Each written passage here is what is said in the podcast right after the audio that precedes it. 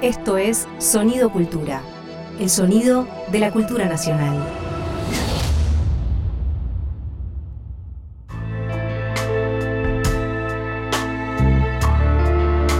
Ahora, ¿qué te puedo decir?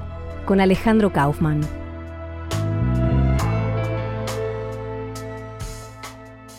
Muchas veces se discute cuál es la clave de la civilización, ¿no?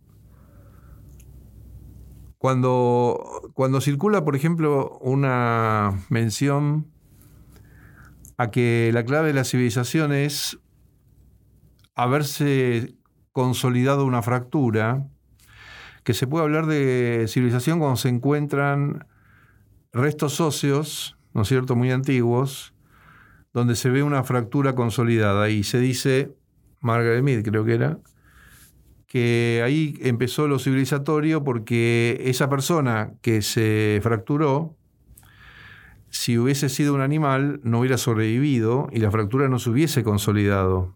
O sea, uno en animales no encuentra fracturas consolidadas. Es decir, un animal que ya no puede caminar, muere. Cuando encontramos restos humanos con una fractura consolidada es porque hay sociedad, hay, hay ayuda, hay cuidado. Esa persona fue alimentada, fue resguardada depredadores, ¿no? Este, lo que hay que agregar ahí, al modo en que se suele citar esto, es que lo que se consiguió es que esa persona no sea alimento de otros seres. Entonces uno podría decir que la clave civilizatoria es que lo humano es sustraerse a ser alimento, es no ser alimento, no alimentar a otros animales ni a, ni a ningún otro ser, ¿no? Es decir, vivir hasta donde se pueda y finalmente, cuando llega el final de la vida, alguien se alimenta efectivamente del cuerpo, ¿no? Este, los microbios, etcétera. Pero no, no, ser alimentados, no ser alimento de otros seres antes de tiempo, digamos. El tiempo de la vida es no ser comida este, hasta que por, distintas razones se produzca el, fin de la vida, por el tiempo, por enfermedades, o por accidentes, etc. Pero no participar de la lucha por la existencia como comida. Eso es ser humano. Eh, y eso, es un, un hecho que, del que no tenemos conciencia, ¿no? No, no, no, nos, eh, nos, aterra la idea de ser comidos. Una de las ideas más aterradoras que existe en la conciencia, o aún en la no conciencia, en el orden de los sueños o de lo inquietante, es ser devorados. La, la, escena de la cacería, ¿no? de, los predadores a sus víctimas herbívoras, es siempre una escena muy cuidada. Es decir, cuando los predadores se acercan, por ejemplo, a un rebaño, ¿no? A una multitud de herbívoros, lo tienen que hacer de manera de no espantarlos. Porque si se acercan y esa cercanía produce una estampida, un pánico, se quedan sin comer. O sea, lo que necesitan es una aproximación que no sea advertida a tiempo y que de alguna manera produzca esa cercanía una convivencia, ¿no? Es decir, de pronto hay una manada de leones ah, que se acerca a una manada de búfalos y, están en el mismo espacio, los eh, predadores en silencio, observando, calculando su estrategia, y los herbívoros en un relativo estado de inadvertencia, ¿no? ¿Por qué, uso estas metáforas animales? No son meramente ah, metáforas, son. Eh, tienen que ver con la lucha por la existencia y el supuesto de que la civilización habría superado esa lucha por la existencia, ¿no? Es decir, la civilización tendría que ser. ¿Qué es lo que deseamos como civilización? Haber superado la lucha por la existencia, es decir, no ser comidos en cualquiera de las formas en que eso siguió ocurriendo en la civilización a través de la esclavitud, a través del colonialismo, a través de la explotación laboral. Es decir, cuando nuestros cuerpos se convierten en un objeto para un otro, en un objeto, no, no devorado literalmente, en el sentido de la carne, no, no es que nos coman la carne del cuerpo dentelladas, pero lo que se produce es una sustracción de nuestra energía, de nuestro tiempo, de nuestro trabajo, de nuestra existencia. Entonces, eh, si uno piensa en la política, en la emancipación, en el progresismo, en la liberación de los pueblos, de lo que se trata es de este problema. Es decir, eh, no estamos eh, muertos, nunca estamos muertos. Si hablamos, si existimos, si procedemos, siempre estaremos, en el peor de los casos, en ese, en ese rebaño expectante, ¿no? A donde los predadores se acercan y aparentemente no pasa nada. Hay, una coexistencia. Por eso, representarnos lo que se nos opone no es tan obvio porque se oculta, acecha es un acecho. Es decir, el poder se oculta, porque si no, no, tendría eficacia. Si el poder nos dijera, por eso la, la democracia es la posibilidad de discutir todo esto, pero también hay un límite por el cual todo esto se oculta. Es decir, porque ¿en qué se oculta? No en que hay una mentira o una falla, sino en que el, supuesto democrático de que todo se muestra que es funcional al capitalismo en ese sentido, al consumo, porque el consumo se basa también en la abstención, todo se puede mostrar, todo se puede ver, y la democracia es la forma política que tiene el capitalismo, es decir, todo se puede decir. Por eso nos resulta muy raro imaginar que alguien concurra a la escena democrática mintiendo, o, si no, ocultando lo que realmente quiere. Eso es, es inverosímil es inverosímil porque todos se presentan con una plataforma, con una propuesta, con una discursividad propositiva. Entonces es inverosímil que alguien venga en acecho. ¿No? Que en esa convivencia entre predadores y, comida y rebaño haya una acechanza sobre algo que todavía no ocurrió, porque esa es la otra dimensión del problema. ¿Qué sería una acechanza? proyectar algo que no ocurrió y decir que va a ocurrir algo que no ocurrió. ¿Y eso qué credibilidad tiene? ¿Cómo se tramita la credibilidad sobre el anuncio de algo que deberíamos rechazar o evitar, pero que no sucedió? O que no volvió a suceder. Sucedió una vez, pero ahora es diferente. Porque nos dice que es diferente y tiene un montón de, rasgos que no son lo mismo que antes. Bueno, e, ese régimen de creencias hace posible, ¿no?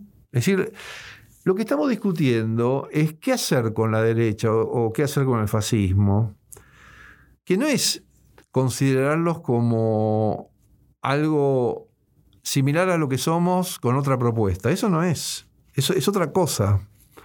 Y esa otra cosa no es que haya que comprenderla. Yo como comida del predador no lo voy a comprender nunca. No, no, no puedo hacer empatía con el predador. Me va a comer. O sea, no, no. Tenemos intereses incompatibles. Yo soy su comida y yo a él no me lo voy a comer, él me va a comer a mí. No, no es recíproco. El herbívoro no se come al predador. El herbívoro todo lo que puede hacer es huir y excepcionalmente luchar contra o resistir contra el predador, ¿no? No es caprichoso el uso de, estas eh, figuraciones animales porque son las que usan los opresores. Eh, por eso les gusta tanto el uso de metáforas este, depredadores, águilas, leones, este, osos. Son los animales que se usan para los emblemas nobiliarios, para los emblemas bélicos, de animales predadores, animales que luchan. Ahí hay que decir una cosa que es también interesante respecto de, de las figuraciones animales, ¿no? Para comer, un requerimiento que ha producido la evolución es que los predadores no luchan entre sí para comer. Es decir, si un león tiene que comer, no se come otro león, porque no podría luchar a ver quién gana y el que gana se come al otro, porque eso implicaría un gasto de energía tan grande que se llevaría puesta toda la ganancia obtenida por el alimento como energía. Es decir, desde el punto de vista energético, hay que comerse a alguien que no, que, no se resista mucho, que no haya que luchar mucho. Entonces, la acechanza, ¿no?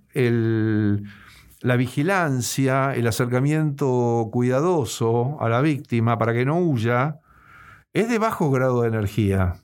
Generalmente, a veces hay que correr un poco, pero se trata de evitar eso, no hay que hacer una larga carrera para alcanzar a la, víctima, eso, eso sería agotador. Es decir, eh, ¿qué quiero decir con esto? Que los, porque todo esto es, muy aplicable a, lo humano, porque lo humano se inspira en, esa, en cómo se representa la lucha por la existencia y la persecución del alimento, ¿no? Que lo necesitamos todos los días, todos los días tenemos que comer. Por lo tanto, hay una dimensión de la cultura basada en la comida, en, la nutrición, en la, en persecución de lo que nos sostiene vivos, ¿no? Entonces, eh, ¿qué hacen los predadores? Bueno, se autocelebran, tienen una poética del prestigio. Hay un prestigio de que tendrían coraje, eh, una agresividad heroica, una serie de destrezas. Bueno, las tienen para acechar, las tienen para vigilar, las tienen para acercarse cautelosamente al rebaño y atrapar a su víctima. No luchan con ella porque la víctima está en total inferioridad de condiciones, no tiene ninguna capacidad de enfrentamiento. Nos hacen creer que luchan entre ellos, y a veces lo hacen por, por el dominio de un territorio, o por, una lucha de autoridad, pero eso no es lo, que les permite comer habitualmente. La comida de cada día no la obtienen por, por una lucha violenta de ese tipo, sino eh, tomando ventaja del hecho de que disponen de armas, garras, dientes, este, capacidades de, esas capacidades que tienen que tener corporales de acechanza y vigilancia. Pues los herbívoros no tienen capacidad de acechanza y vigilancia, tienen solo capacidad de estar atentos y huir tienen una, capacidad de prestar atención a lo que los puede vulnerar o dañar. ¿no? Bueno, estas metáforas se, han sido muy usadas en la historia humana, en la historia cultural, ¿no? Porque eh, la palabra rebaño, que se intenta represtigiar en las prácticas religiosas, siempre queda mal frente al otro prestigio de la guerra, de la violencia, del imperio, del poder, ¿no es cierto? Entonces ahí hay dos este, formulaciones contrapuestas que están en conflicto entre sí.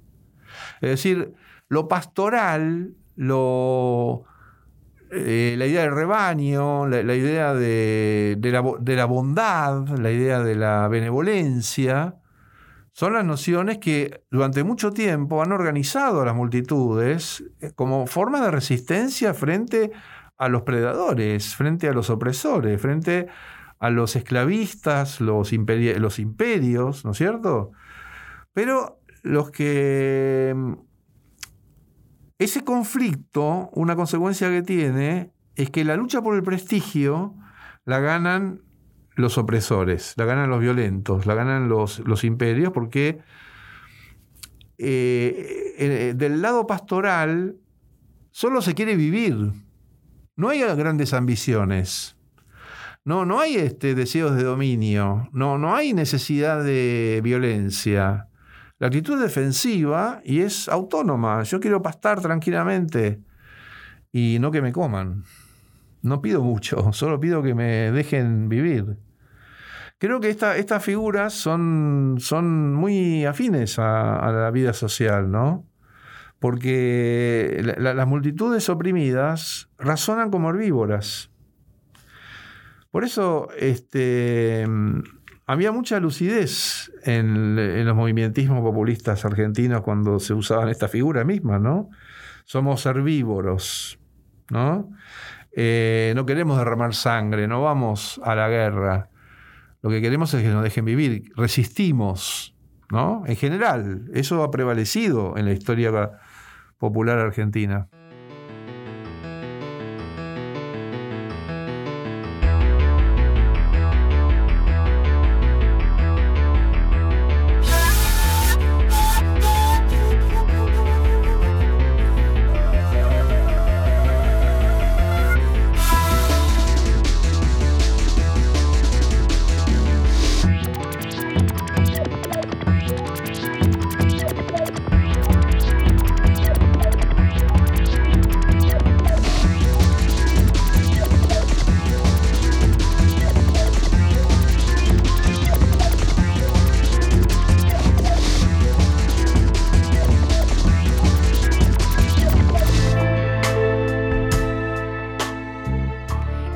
Escuchando a Alejandro Kaufman en ¿Qué te puedo decir? Pensamiento, acción, palabras como principal herramienta de trabajo. De telón de fondo de esto que decís, pienso un poco en el programa anterior que hiciste con Lucía de Genaro y vos decías que, bueno, eh, hay un régimen de la felicidad. En ese régimen de la felicidad, herbívoro o no herbívoro, o sea, no se puede no ser feliz. Em, y, en la misma secuencia se podría decir que la política eh, no podría ser algo que no, proponga un cambio. Eh, eso da, o sea, da como resultado, eh, por un lado, mucha incredulidad, incluso en los, en los herbívoros que antes eran parte de nuestro movimiento, porque también tiene un, un gran plafón hoy por hoy de incredulidad, o sea, cualquier idea de, de cambio, y un rebaño con más credulidad hacia lo que también decías en el, al cerrar el programa anterior con Lucía, hacia condiciones concretas de una, una felicidad, aunque sea tibia, pero ordenada, que no te proponga eh, demasiados cambios quizás, eh, pero sí te da un orden lo cual se convierte en un gran problema para, para la política progresista desde el punto de vista que queda en un atolladero, me parece. No puede, o sea, propone un cambio y, produce y se encuentran con incredulidad y ante un orden de de un ordenamiento de, esa mayoría herbívora, eh, muchas veces entra solamente en, una, en un discurso del horror, o sea, de, horrorizarse, por decirlo de una mejor manera. Como decía Persia en una confines de, del 2008 que estuvimos releyendo, eh, él hablaba de una conciencia escandalizada eh, entonces está entre un, una promesa al cual no crea incredulidad y el, eh, el, escandalizarse de la política progresista por ese ordenamiento fascista que propone sin, sin ningún tipo de despacho. Bueno, un poco eso, ¿no? Ese orden que propone el fascismo es frente, es un orden relativo a una realidad caótica. No es una libre opción por la que se decide en las multitudes, sino que lo que se consigue primero y ocurre, y no es solo por la acción de la derecha, sino también por ciertas condiciones que se dan en un momento histórico, pero se reúnen esas variables para producir un estado de pánico. El estado de pánico se induce, se suscita, se promueve, se favorece, se representa. Eh, sin el estado de pánico, el fascismo no puede ganar, no puede prevalecer.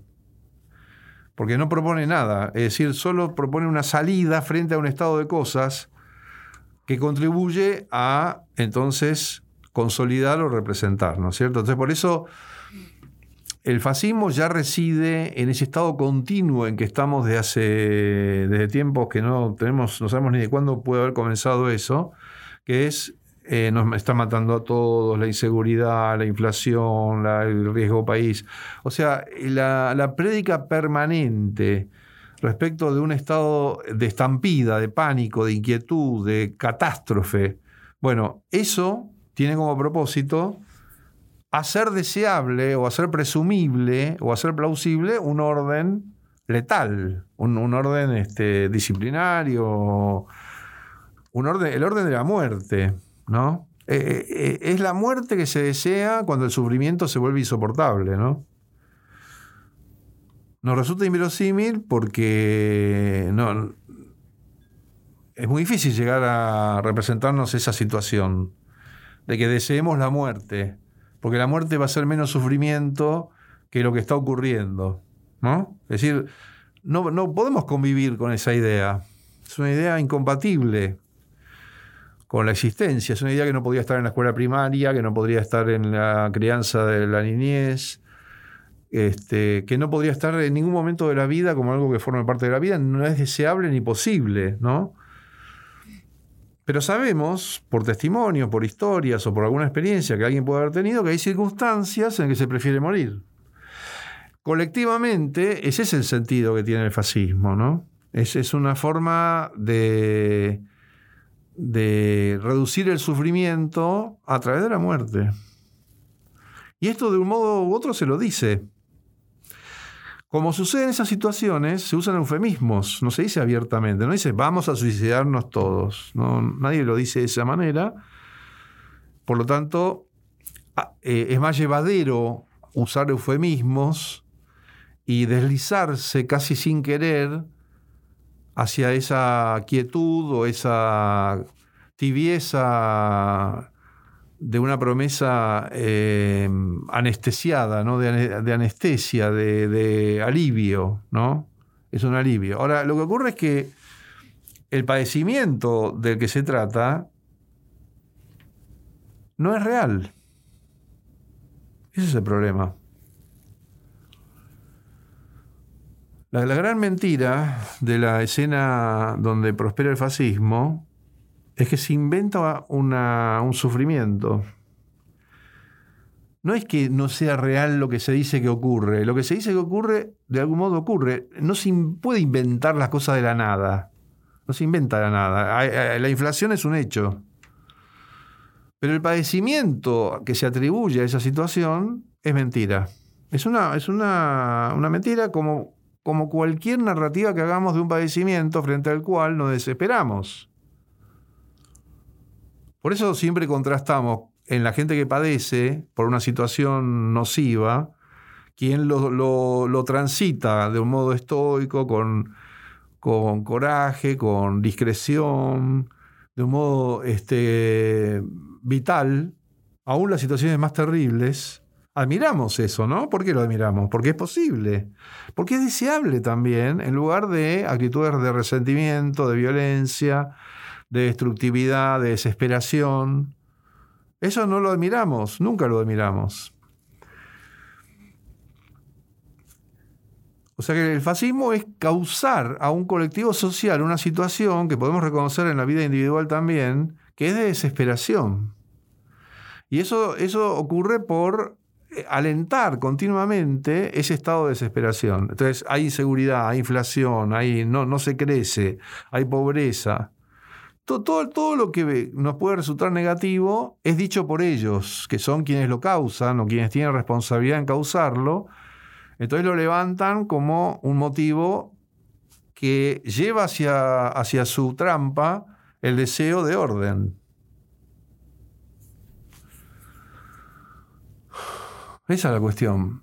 El problema es que cuando se produce la estampida o se produce el estado de pánico, ya no se razona. Y esto tampoco ocurre de un día para el otro, porque la palabra pánico, como hemos venido diciendo en el podcast anterior, en la temporada anterior hablábamos de que el pánico no es una situación puntual ni del todo explícita, ¿no es cierto? Puede tener una característica no del todo evidente, pero anima, produce, ¿no es cierto? Funciona. Y con esto que estamos discutiendo ahora, que no es ajeno al pánico pandémico, porque el, pánico pandémico es suscitador de un enorme desorden, de una enorme incertidumbre, de un padecimiento. Ahí también ocurrió, eh, como precedente fascista, negar lo que pasaba, culpar a quienes advertían del peligro, del propio peligro. Eso es muy común en la historia cultural.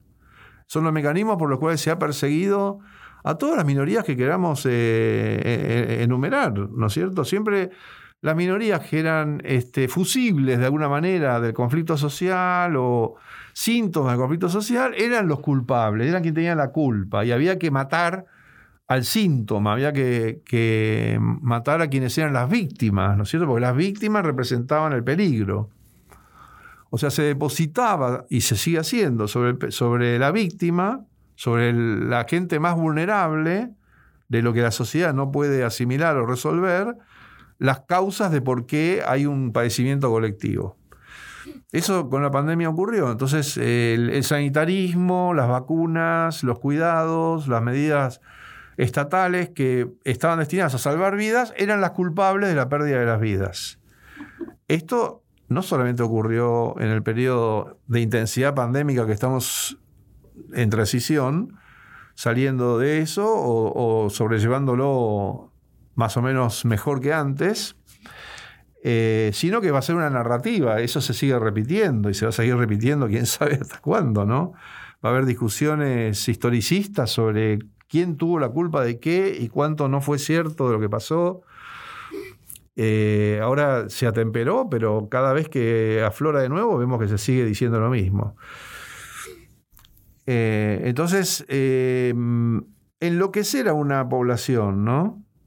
revolverla, volverla completamente inquieta para que caiga en la trampa. Lo que quiero decir es que el pánico, cuando, cuando se desenvuelve en el tiempo, no es puntual. Por eso mencionaba lo de la pandemia. No es puntual, no es un momento puntual. ¿Cuál es el momento en el que no hay vuelta atrás respecto del crecimiento del fascismo? No es un momento claro. No, no, es una línea que se cruza, que está dibujada en el suelo, o no es una fecha, ¿no es cierto? Por eso la, la metáfora del huevo de la serpiente es este, sirve en un momento determinado. Una vez que se rompió ese huevo y se soltó, es decir, una vez que hay una multitud que está adhiriendo a esa lógica del orden, cuando esa multitud es la mitad de la población, porque no es toda esa multitud que lo sostiene, sino es una parte de esa multitud, pero el resto la sigue o, lo consiente o lo acepta de algún modo, por lo tanto, se integra en una identidad ordenancista. O sea, si no lo promueve abiertamente y de modo doctrinario, lo acepta y participa de esa lógica. Por lo tanto, te configura una mitad de la población que en un contexto de concurrencia democrática sostiene eso. Entonces ese pánico se convierte en algo habitual, en una cosa de todos los días, en, un recurso continuo de, de mortificación.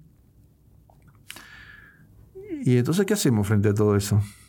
Lo, primero de lo que estamos discutiendo es tratar de escuchar qué es lo que está pasando. Insisto en eso, ¿no? Yo creo que nuestra conversación tiene ese propósito.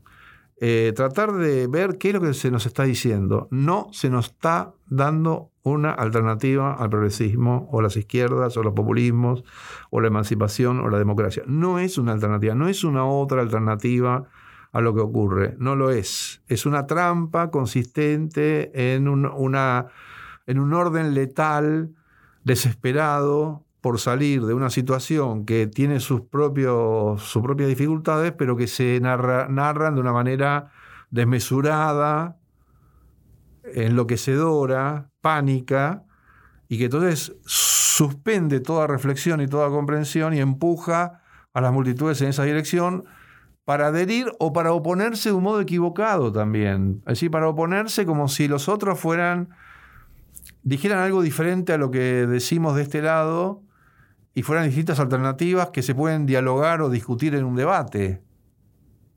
Cuando, cuando caemos en esa, en esa lógica, están, nos ganan. Nos ganan porque en un debate pánico gana el que propone el orden, ¿no? El que dice un montón de cosas incomprensibles sobre las normas, las leyes, los derechos, todo ese tipo de lenguaje que es válido y que es indiscutible y que es el recurso decisivo que nos constituye, no es oponible a, esa, en esa discusión, no es oponible a ese que plantea una trampa letal de orden, no, no hay una posibilidad de discutir eso, no, no se puede hablar, porque el, orden, esa trampa letal lo que hace es destruir toda posibilidad conversacional.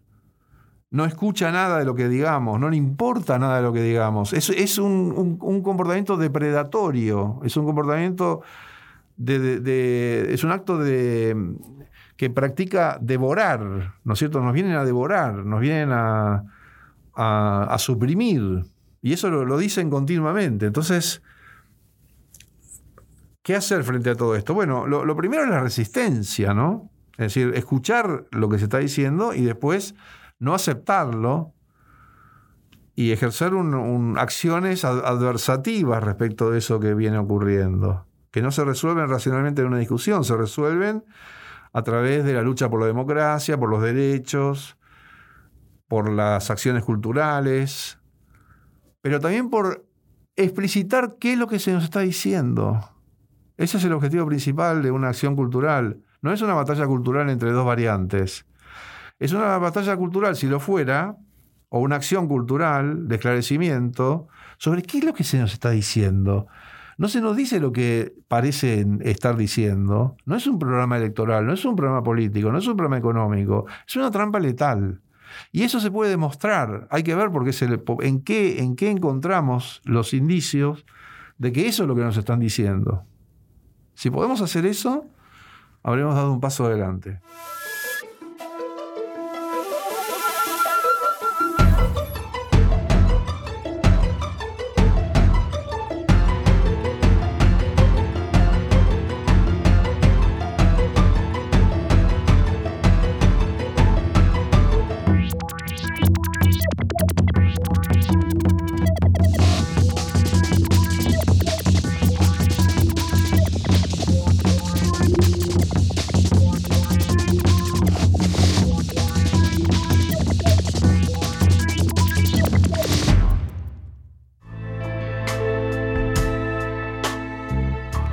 Escuchando a Alejandro Kaufman en ¿Qué te puedo decir? Pensamiento, acción, palabras como principal herramienta de trabajo. Sí, quizás así como para cerrar, em, está bueno lo que vos estás diciendo con, con un texto que es también de la misma del mismo número de confines donde vos escribiste por primera vez sobre lo destituyente y que en el, trasfondo de, de una idea de una dictadura eh, fuerte y vos, vos, ponías todo lo contrario, eh, decías, hablabas de, eh, de una debilidad completa de un gobierno constitucional. O sea, las cosas, las pérdidas de la democracia tenían que ver con destituciones que se habían venido dando mucho antes del golpe de Estado. Eh, y ahí había, en, el ensayo tuyo, había como varias puntas. Una que tenía, que, a mí siempre me llamó mucho la atención, porque lo destituyente lo veníamos hablando justo en esos años, tenía que ver con esto último que decís, con el miedo de hablar. También una cuestión del progresismo y de varios movimientos emancipatorios de los cuales son nuestros compañeros, fuimos parte, en situaciones de pánico tienen mucho miedo de hablar, también por perder la credibilidad del otro, de su sujeto de acción o ¿no? Eh, eh, tienen mucho miedo de conversar. Se dan eh, muchas situaciones, sea en lo micro, en la micropolítica, como en las organizaciones de base intermedia, como en la alta, o sea, como en la situación de Estado, de miedo de llevar a cabo esa conversación por la no adhesión de esa población en pánico lo cual tira por tierra toda la idea de la democracia desde toda, entera, completa, como concepto. Eh, y lo que me parece en, ya casi en el año que van a ser 40 años del aniversario de la democracia, es que no se están dando las condiciones de ese poder hablar eh, en, en, esta situación de pánico eh, como para rever la, idea de la democracia en nuestro país después de 40 años. También por el temor a que esa debilidad eh, esté tan intacta como en aquel momento, ¿no? Esa, esa palabra destituyente así usada apareció primero en la revista Pampa, en el año 2006. Después estuvo en página 12 en el 2007. Después estuvo en carta abierta, en la primera carta abierta de 2008. Este artículo que estás citando es posterior a esa primera carta abierta. O sea, es una palabra que estuvo dando vueltas de distintos modos y que en nuestra experiencia cercana de la historia reciente tiene su fundamento en el 2001, ¿no? En la porque el 2001 fue una crisis destituyente que dio lugar a un debate que de ninguna manera se ha podido resolver ni saldar y que el año pasado, los 20 años, volvió, volvió a decirse todo en los mismos términos que hace 20 años, ¿no? Es como que cada uno repetimos lo que pensábamos en ese momento y lo seguimos discutiendo en los mismos términos. ¿no? Están quienes veían en ese momento una rebelión anarcodemocrática, o sea que la, contrariedad con la política era por izquierda, y quienes veíamos en, esa, en ese momento el germen de esta ultraderechización que está ocurriendo ahora, que en ese momento no usamos la palabra fascismo todavía en ese momento, pero lo que decíamos que era eso, que era el desprecio por la, por la política, ¿no es cierto?, de distintas maneras. Y, su, y, el oponerle algo que no era nada, que era una cantidad de gestos eh, muy bien intencionados, que en algunos casos produjeron un montón de eventos sociales de mucho interés, pero que en otros produjeron un estado de incertidumbre que quedó olvidado, ¿no? En la medida que se recuperó la política y entonces quedó superado aparentemente ese momento. Pero hubo, eh, zonas sedimentarias o telúricas en la vida social que preservaron un estado de, mm, de resentimiento, de, de rechazo por la politicidad y de añoranza, una añoranza indefinida por un orden que emergería de una supuesta conversación democrática, ¿no? Pero esa, esa es la narrativa del fascismo también, ¿no? Es decir, el fascismo surge de una votación, de una elección, no, no, no, no cae de Marte, ni viene por un golpe de Estado. Es decir, el fascismo es adquirir prestigio, lo letal, lo mortuorio, un orden de cementerios, en una multitud, frente a los padecimientos que se atribuyen a quienes los denunciamos. E, eso es el, fascismo. Si no se entiende eso o no se concuerda en esa descripción, y bueno, la, conversación se orienta en, otra, otro sentido, en otra, en otra dirección. ¿no? Es decir, la categoría de los destituyentes es una categoría revolucionaria, es decir, es destituir el antiguo régimen, ¿no? Es, el, es la cifra de la emancipación, pero también la del fascismo.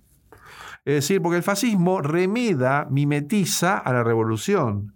No es que por arte de magia, no se sabe cómo, entonces ahora las transgresiones son de derecha. No, es, lo que construyen. O sea, lo que hacen, en lugar de reprimir a la emancipación frontalmente, antagónicamente, lo hacen aparentando la misma disposición afectiva o los mismos enunciados, ¿no es cierto? Se lo ponen como un disfraz el, acecho se produce por un camuflaje. Es una lógica del camuflaje. ¿no? Es, la, vieja metáfora del lobo vestido con la piel de la oveja. Es decir, lo que se ve es una oveja. Pero eh, es, como si reprodujeran la historia de Caperucita Roja, ¿no? ¿Qué dientes tan grandes que tenés, abuela? Este, ¿Qué orejas tan grandes que tenés, abuela? Es decir, hay un montón de indicios de que no es una oveja eso que está ahí, es otra cosa, pero Caperucita, ¿quién es? Es la, que querría que sea una oveja. Eh, no, no, quiere ver lo que está viendo. Lo está viendo, pero no lo quiere ver. Dice que, eh, o sea, hace preguntas de, negatorias. Vos mencionabas la desmentida. Eso, eso es la desmentida, ¿no? La desmentida es. No puedo creer lo que estoy viendo porque no quiero que ocurra, ni, ni quiero asumir que está ocurriendo, y entonces este, lo niego. Eso ocurrió con la pandemia, eso ocurre con la política, ¿no es cierto? Este, entonces, eh, ¿quién es víctima de, ese ordenancismo? Bueno, la conversación, la discusión, de esto hemos hablado.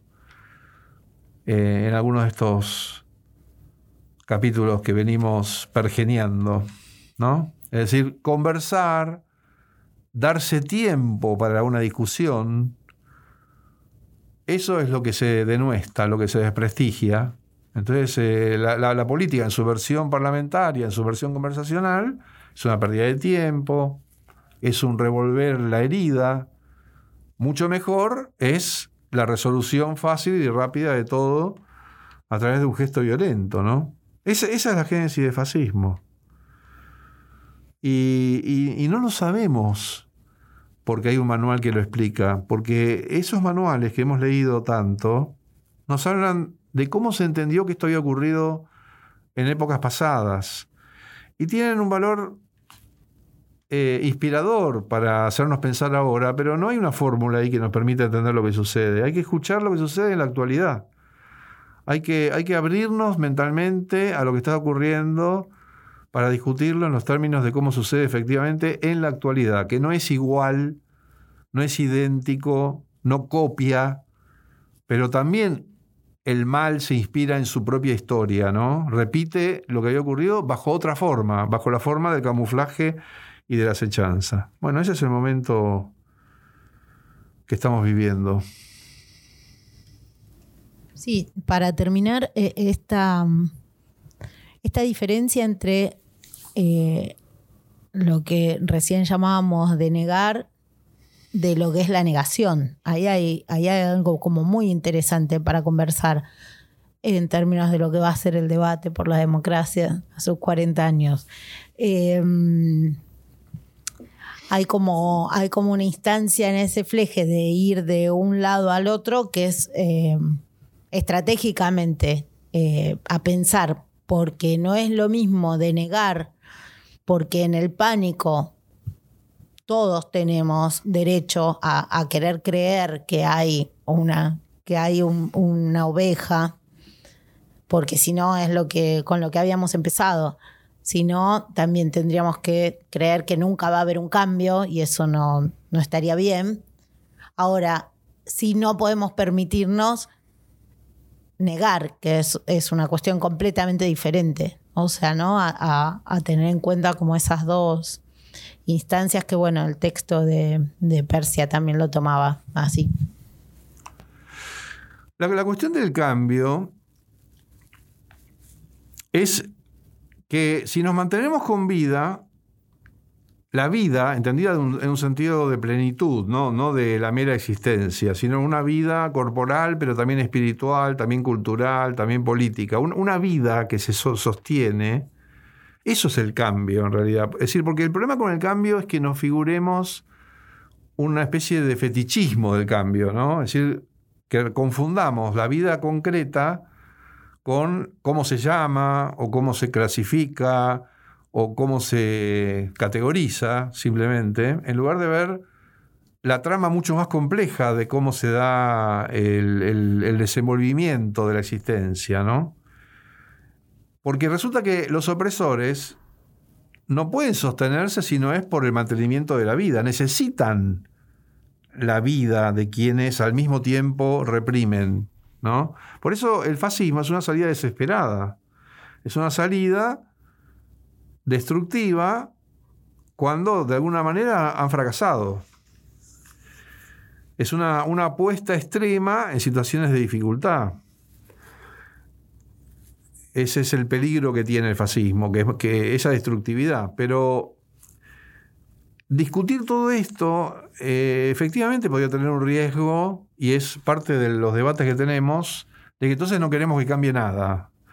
Pero eh, yo diría una idea mucho más optimista, ¿no? El solo existir es cambiar, porque el existir es la potencia, es la promesa de que algo va a ser diferente, porque eso es existir. Existir no es repetir, no es eso es la muerte, ¿no? Existir es un estado, eh, es una promesa en sí mismo.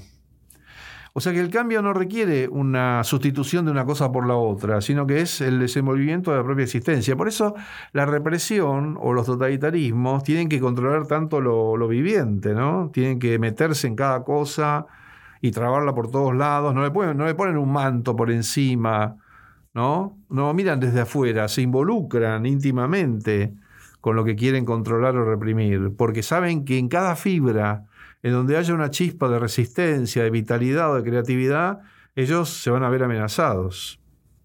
O sea que en ese sentido uno, eh, hay un optimismo de que toda vida, toda palabra, todo gesto que, se, que pueda resistir, que pueda sobrevivir al horror, tiene un valor extremo, radical y vale por toda la humanidad. En eso mantendríamos un absoluto optimismo.